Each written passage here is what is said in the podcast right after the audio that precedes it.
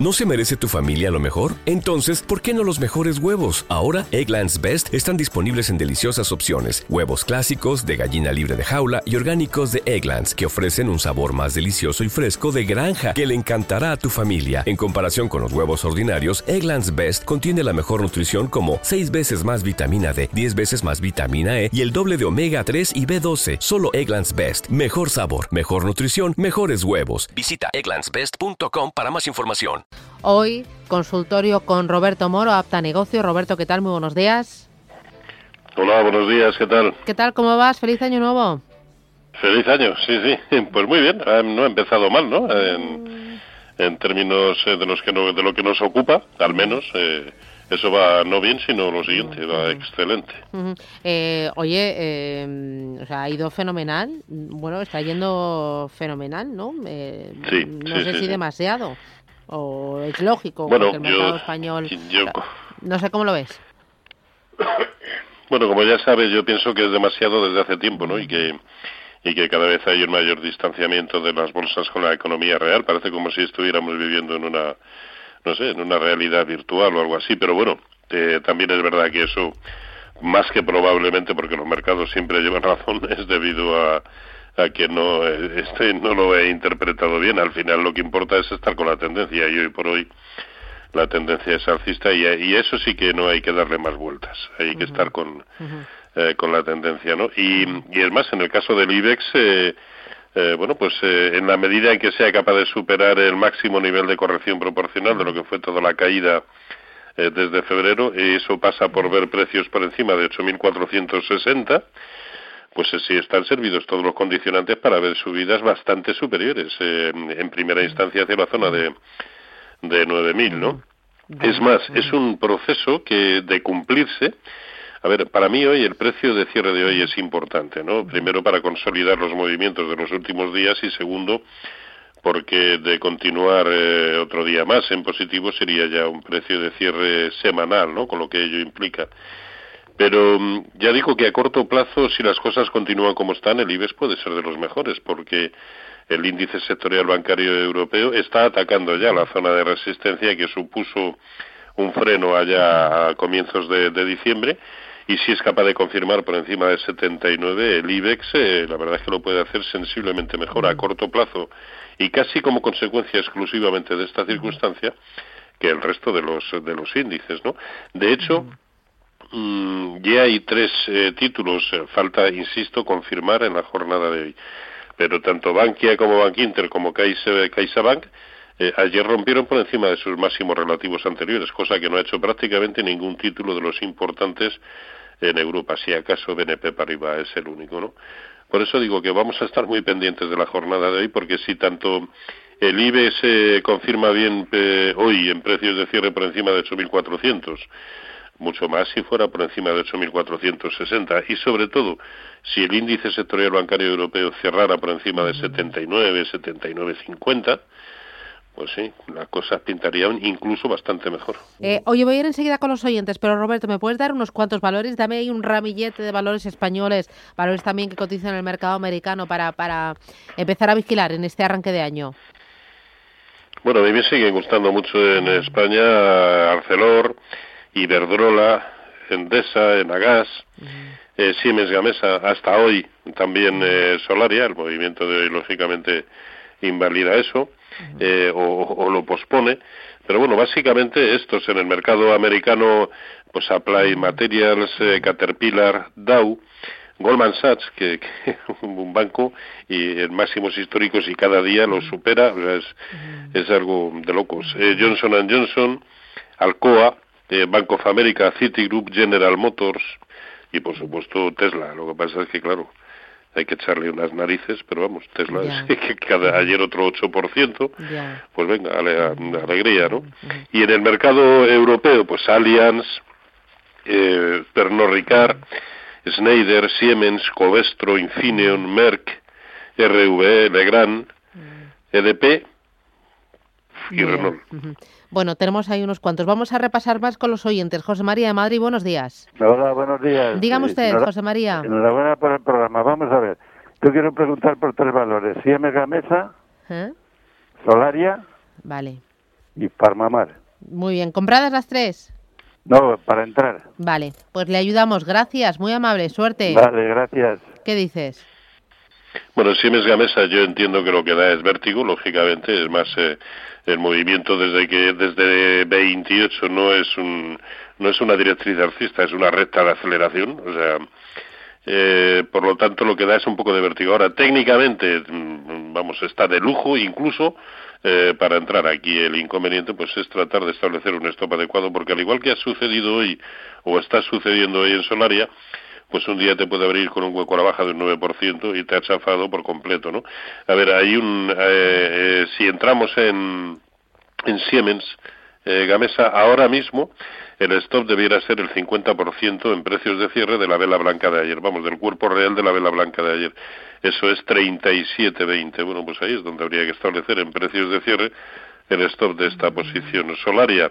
Pues todo lo que hasta esta mañana tenía de, de bueno, pues a corto plazo queda un tanto difuminado, ¿no? Eh, eh, yo preferiría esperar a ver eh, dónde dónde se quiere parar esta esta corrección pues para tomar una decisión no creo que ahora mismo lo más sensato es esperar a un nuevo máximo eh, eh, por encima del de ayer por encima de 31 para, para tomar posiciones. Es un sinsentido o puede parecer un, un contrasentido eh, porque es comprar bastante más caro de como está en el momento actual, pero al menos estaríamos casi seguros de que estaría reanudando su tendencia alcista tan impresionante, ¿no? Y en Farmamar, bueno, eh, para mí la zona clave es la franja, aquí ya no, no hablaría de, de una zona, sino de la franja comprendida entre 80 y 80-90, es decir, entre 80 y 81, esa es una franja de resistencia eh, importante. Si es capaz de superarla, puede que empiece a tratar de rellenar el tremendo hueco bajista que nos dejó en la jornada del día 3 de diciembre. Luego, solo con precios de cierre por encima de 81, a mí me animaría a tomar eh, posiciones. Muy bien, voy con Roberto. Buenos días. Hola, buenos días. Dígame. Eh, quería, quería hacer una consulta al señor Moro. Eh, tengo dos valores, eh, técnicas reunidas, compradas a 11.20 y de óleo comprado a 27,5, 0,275. Eh, ¿Cómo ven el valor? Y si me podría dar alguna recomendación de alguna empresa del mercado continuo para entrar. Muy bien, Muchas gracias, gracias. suerte. Roberto, ¿qué dices? Bueno, a ver, eh, técnicas reunidas, eh, muy bien, muy bien. Hace ya tres jornadas que se sitúa por encima de la media móvil de 200 sesiones y sobre todo eso implicó también superar una resistencia importante eh, de medio plazo que tenía en 11.45. Eh, por añadidura ya se ha situado por encima del 0,5 de corrección de lo que fue toda la caída eh, desde junio y que comenzó en 17.35 eh, y por lo tanto ahora mismo su siguiente objetivo es el 0,618 de ese movimiento en 13.20. Luego tiene un aspecto técnico eh, muy bueno.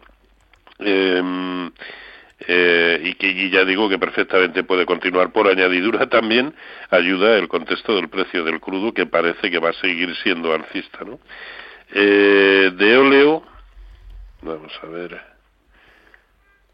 de óleo aquí lo tenemos que hoy también está subiendo un 1,75 bueno aquí es que está eh, totalmente pero vamos totalmente lateral. Es imposible o por lo menos para mí tomar tomar alguna decisión estratégica. Así como ha dicho está ya dentro pues bueno la verdad es que lo único que está haciendo es perder coste de oportunidad de estar en otros.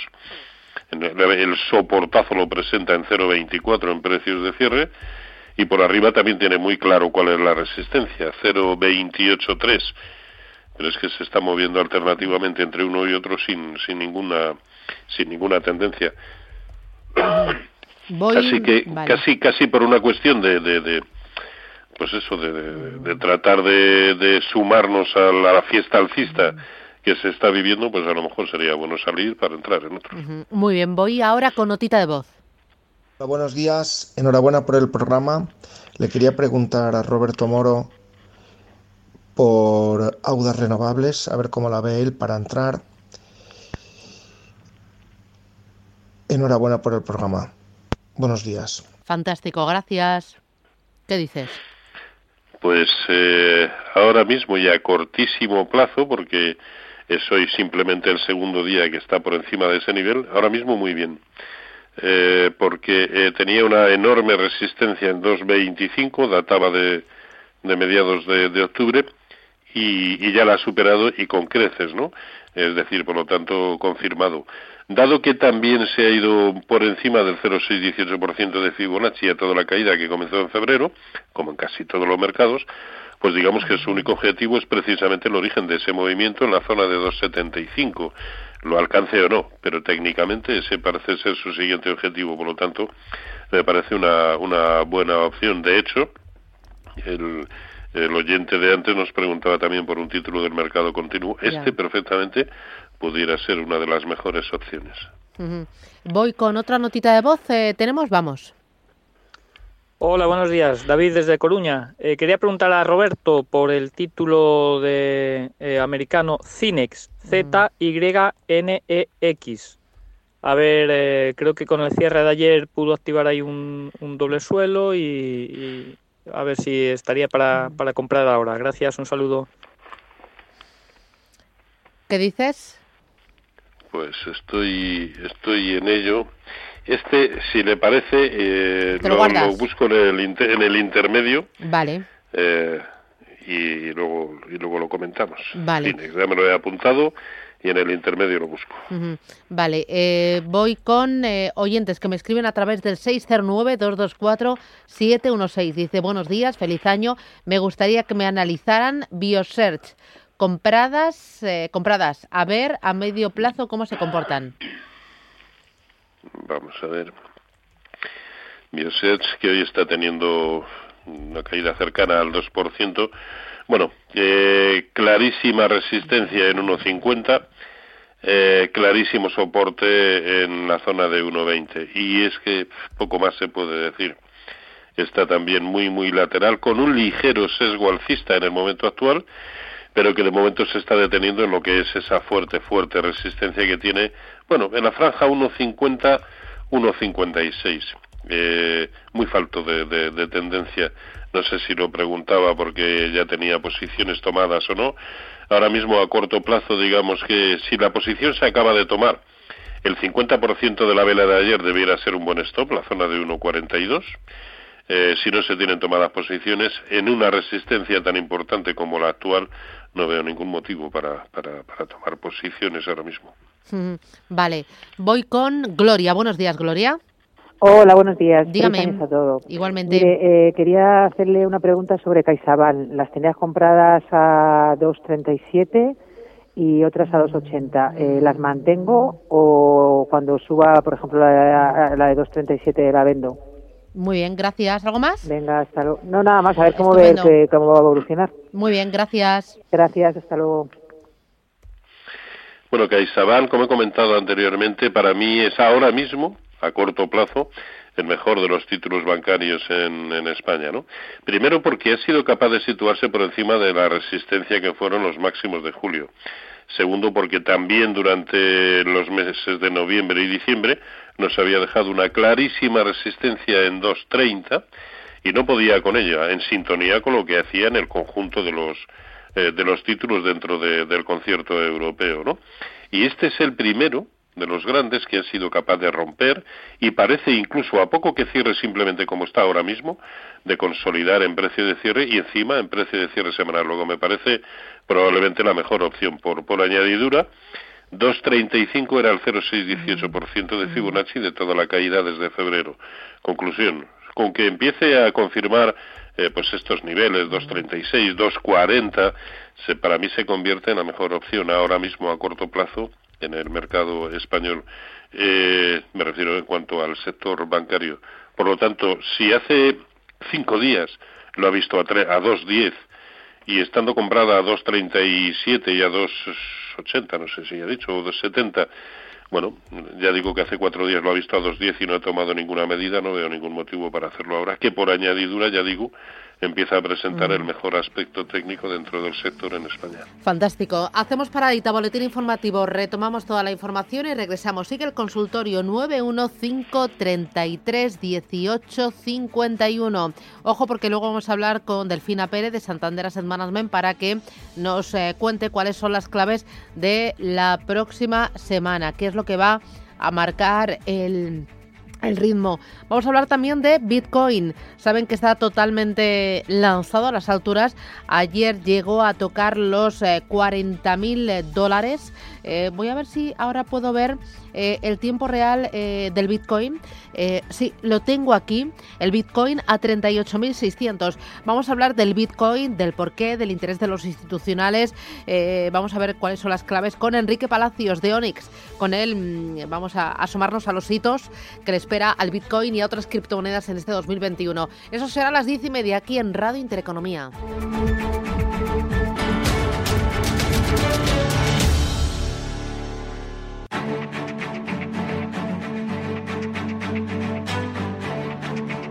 En Capital Intereconomía, el consultorio de bolsa. Con Roberto Moro, Opta Negocio. Roberto, ¿estás ahí, verdad? Sí, Vale, eh, mira, tengo más eh, preguntas escritas, hay muchísimas, no te lo puedes ni imaginar. Voy a ir con una de ellas. Eh, mira, eh, soy Diego, dice, después de varios días de subida me acabo de poner bajista en Santander en 2,74 y en Bankinter en 4,94. ¿Qué le parece? A ver, de momento y a corto plazo es ir contra la tendencia. Otra cosa es que eh, el mercado le acabe dando la razón. Pero eso hablando del contexto eh, del contexto de, los de los bancos españoles. Ahora bien, a mí no me parece una locura, eh, es decir, si en algún momento se pueden tomar posiciones cortas es cuando se están atacando resistencias tan importantes como la que está atacando el índice sectorial bancario europeo. Y eso puede ser extrapolable a determinados eh, títulos bancarios, ¿no? En el caso de, de Santander, bueno, tampoco eh, quiero decir, no me parece una auténtica barbaridad, simplemente pues porque eh, la zona importante para Santander es 2,84, que son los máximos de comienzos de, diciembre. Yo creo que la posición corta la ha tomado un poco prematuramente. Eh, eh, a ver, hablando en, exclusivamente con respecto a lo que es el Santander si lo que tiene en cuenta es, eh, digamos, el, el, índice director, lo ha hecho justo en el momento idóneo. Por eso, eh, bueno, eh, de momento el mercado le está dando un poco la, la razón, aunque lo tiene más o menos aún en, en precio. Eh, quizás si lo hubiera hecho esta mañana, a primera hora, cuando estaba en 2.80, lo habría hecho mucho más próximo a la resistencia que está tratando de atacar y de romper el propio índice sectorial. En definitiva, eh, la tendencia del mercado hoy por hoy sigue siendo alcista, pero eh, de la misma manera que el resto de índices han sobrepasado ya sus resistencias de referencia, el índice sectorial bancario europeo no. ¿Ello debe conllevar necesariamente la apertura de posiciones cortas? No, pero tampoco me parece una locura, eso sí. Bueno, según el, el objetivo que tenga previsto o que se plantee, pues que en consonancia con él sea el stop loss que, que adopte para esta posición corta. Vale, eh, voy con el siguiente, Juan, buenos días. Hola, buenos días. Dígame, Juan. Vamos a ver, eh, mira, eh, bueno, feliz año y todo Igualmente. eh, estoy en Fuelcel eh, del Nasdaq, eh, estoy con unos beneficios importantes, entonces quería saber la opinión de Roberto si hay que seguir dentro, si ya hay que... ¿Cuál, cuál perdón, cómo se llama? Fuelcel. Vale. El, sí, Francia, Cádiz, España, León. Uh -huh. Es el ticket. Uh -huh. Energy. Del Nasdaq. Muy bien. Fuelcel Energy. Bueno, voy a tratar de, de buscarlo si no lo consiguiera, eh, pues ya sabe que me envíe un, un mail y, y, le contesto. Muy bien. ¿De acuerdo? Muy bien. Vale, eh, a usted, teníamos pendiente eh, otro otro título, era Cinex, sí. que ese sí, sí he sido capaz de, de encontrarlo. Vale. A, a, ver, Cinex lo bueno es que está atacando la tremenda resistencia que tiene en el entorno de 15-20, que es justo donde cerró ayer. Si es capaz de, de empezar a confirmar por encima de 15-20, la verdad es que eh, todo el escenario lateral que ha desarrollado, pues prácticamente desde eh, mediados de noviembre, habrá, eh, se habrá saldado con una resolución al alza y sobre todo poniendo fin a una secuencia bastante bajista. Así que el precio de cierre de ayer 15-20 me parece la clave del desarrollo a corto plazo. Si es capaz de confirmar por encima, se abre un escenario que puede ser perfectamente de tratar de recuperar cuanto menos eh, pues algún nivel de Fibonacci de lo que ha sido toda la última caída que comenzó en el entorno de 20, 15. Luego no me extrañaría verlo en, buscando niveles de 17, 17, 15, pero con esa premisa. Vale. Eh, voy con otro de los oyentes. Dice, buenos días, por favor, ¿me pueden decir si sería ahora momento de comprar Solaria y qué me dice de Soltec? Gracias, María. Bueno, eh, yo no la, yo no la compraría, prefiero ver en qué queda el movimiento de hoy. Ya digo que hasta ayer era uno de los dos, tres mejores del mercado español con diferencia. El movimiento de hoy pues lo pone en cuarentena, ¿no? Al fin y al cabo, eh, si fuera capaz de, de aún así cerrar por encima de 29, eh, significaría quedarse dentro de lo que es el 50% de la tremenda vela blanca de ayer, lo cual no sería tan malo pero ya he comentado anteriormente, yo ya solamente me atrevería a comprarlo si es capaz de superar la zona de 31, lo cual implicaría un nuevo máximo histórico. Mientras tanto, preferir, prefiero esperar a ver qué sucede con esta corrección, que por otro lado yo no lo he ido nada y no sé a qué puede en principio obedecer, salvo a la, al vértigo, ¿no? Vale. Y no sé si me, me, eh, Había Soltec, Soltec y Solaria, las dos. ¿Ya las tenemos? Vamos a ver, Soltec. Sí, que hoy está cayendo un 1,2%. Bueno, es que prácticamente sigue con su secuencia de máximo histórico, pero claro, teniendo en cuenta que salió a bolsa a finales de octubre, pues su historial nos habla de un título que desde que salió no ha hecho otra cosa más que subir y subir y subir. Y hoy, eh, en precio de apertura, ha establecido un nuevo máximo histórico que está simplemente matizando de, con, la, con la vela de hoy. Si ya tiene tomada posiciones, yo le diría que 14 es el, el, el nivel para establecer el stop de pérdidas o de beneficios, espero que de beneficios, y comprar, pues solo si es capaz de superar el precio de apertura de hoy, pero en precios de cierre, por lo tanto, verlo por encima de, de 15, 10. Vale. Eh, voy con eh, Ana. Buenos días, Ana. Hola, buenos días. ¿De dónde me llama Ana? De Jaén. ¿De Jaén? ¿Por ahí tiene mucho frío o no? Pues está lloviendo, pero sí, también tenemos frío, sí. Ah, nieve pero no llega. nevar no, ¿no? No, no, la nieve no. Bueno, bueno. Estoy en Madrid solo. Bueno, dígame. ¿Sus valores? Mi valor es BBVA, es saber si tiene ya la resistencia. Ha llegado la resistencia porque la tengo comprada, pero con pérdida, pero no quisiera que se me fuera tan abajo a ver si podía entrar, digo vender. Pues eh, gracias, le ayudamos. ¿Qué dices, eh, Roberto? Bueno, a ver, BBVA comparativamente hablando lo está haciendo muy bien. Eh, tenía una tremenda resistencia en 4.30, que es la que está tratando de conservar ahora mismo. Ayer cerró por encima, pero desde luego no con los filtros ni, ni temporales ni porcentuales suficientes como para dar por válida la ruptura de la resistencia. Eh, comparativamente hablando lo está haciendo mucho mejor que el resto, porque en tanto que muchos otros no han sido capaces aún de superar el mayor grado de corrección proporcional de Fibonacci, lo que fue toda la caída desde febrero, el BBVA hace ya mucho tiempo que lo, que lo superó. Conclusión, si es capaz de confirmar bien en precios de cierre por encima de 4.30, 4.31, vamos a ponerle un margen para volver a entrar en 4.37, perfecto. Si por contra eh, empieza a, retroceder. Lo malo es que el nivel por debajo del cual las cosas se volverían a, comprar, a complicar queda bastante alejado, porque es la zona de 405, que es el origen del, del fuerte hueco alcista que nos dejó en la jornada del, eh, del miércoles. ¿no? Está complicado, pero como todo el sector está tratando de atacar y en este caso superar resistencias, en tanto que el propio eh, índice sectorial está tratando precisamente de, de superar esa resistencia y no lo consigue. en un, ya digo que en un contexto a corto plazo un poquito un poquito complejo. Y para ser simplemente prudentes. Si la pregunta lo pregunta para comprar no. Ahora mismo no sería para para comprar. Habría que esperar ya digo a precios de cierre por encima de 4.37 y si es para permanecer bueno tiene una primera zona también de control que es la zona de 4.20 eh, pero sobre todo el origen del hueco, ya digo, en 407. Mira, otro de los oyentes nos dice, ¿qué opinas de Apple? Bueno, pues en, líneas generales, que, es un tiro. Eh, a ver, técnicamente lo está haciendo bien en el sentido de que cuando comenzó la anterior corrección, en septiembre, a comienzos de septiembre, lo hizo dejando una pauta de velas que era una cubierta de nube oscura. Y eso derivó en caídas pues desde 137, 138 hasta 105.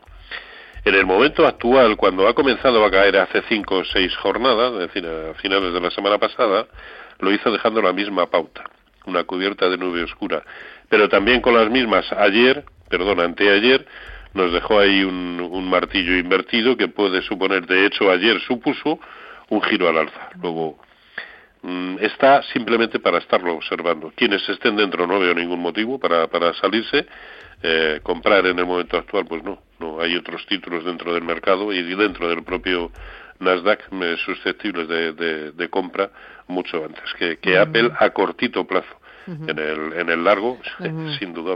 Eh, dame, dame dos, tres valores.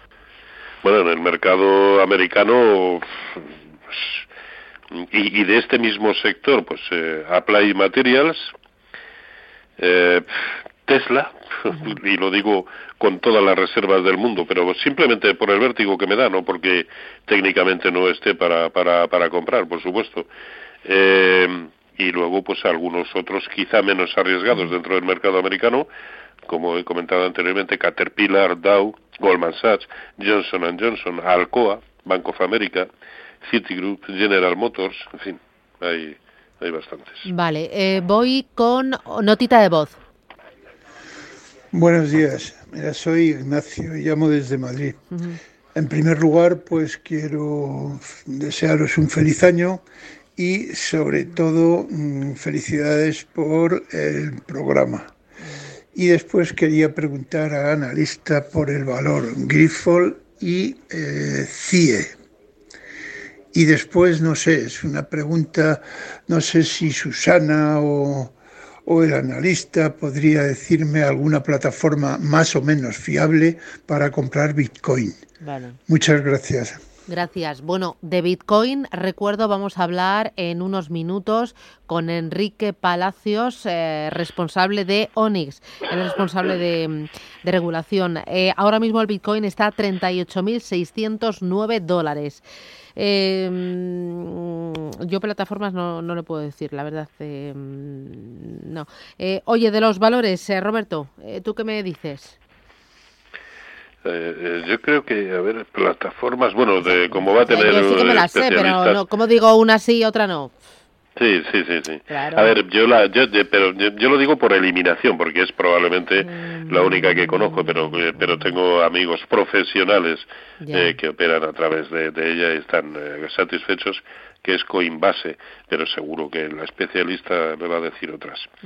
en cuanto a las preguntas que nos planteaba Grifols, a ver, está muy, muy tontorrón y desde luego no sigue la estela del conjunto de los, de los mercados. De hecho, desde octubre sigue manifestando una preocupante secuencia de máximos eh, decrecientes y así no se sube.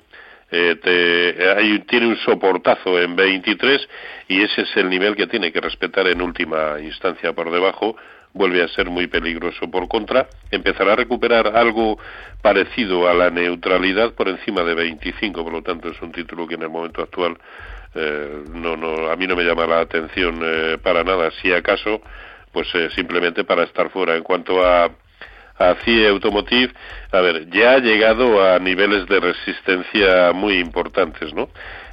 este título comenzó a caer en octubre de, bueno, en octubre, ¿no? En a ver, en noviembre de, del año pasado y no en, en febrero, aunque la, caída se agudizó en febrero, evidentemente, eh, pero ya ha llegado a esos niveles, es decir, a los máximos en los que estaba en enero ya prácticamente ha llegado, por lo tanto empieza a encontrarse una serie de resistencias, eh, de acuerdo que de menor calibre, pero eh, también es verdad que, claro, eso implica que lo ha hecho de, de faula, que lo ha hecho muy, muy, muy bien, y si acaso, bueno, pues estar pendientes de la primera resistencia importante que nos plantea en el entorno de 22.40, es decir, a un 1% de donde está.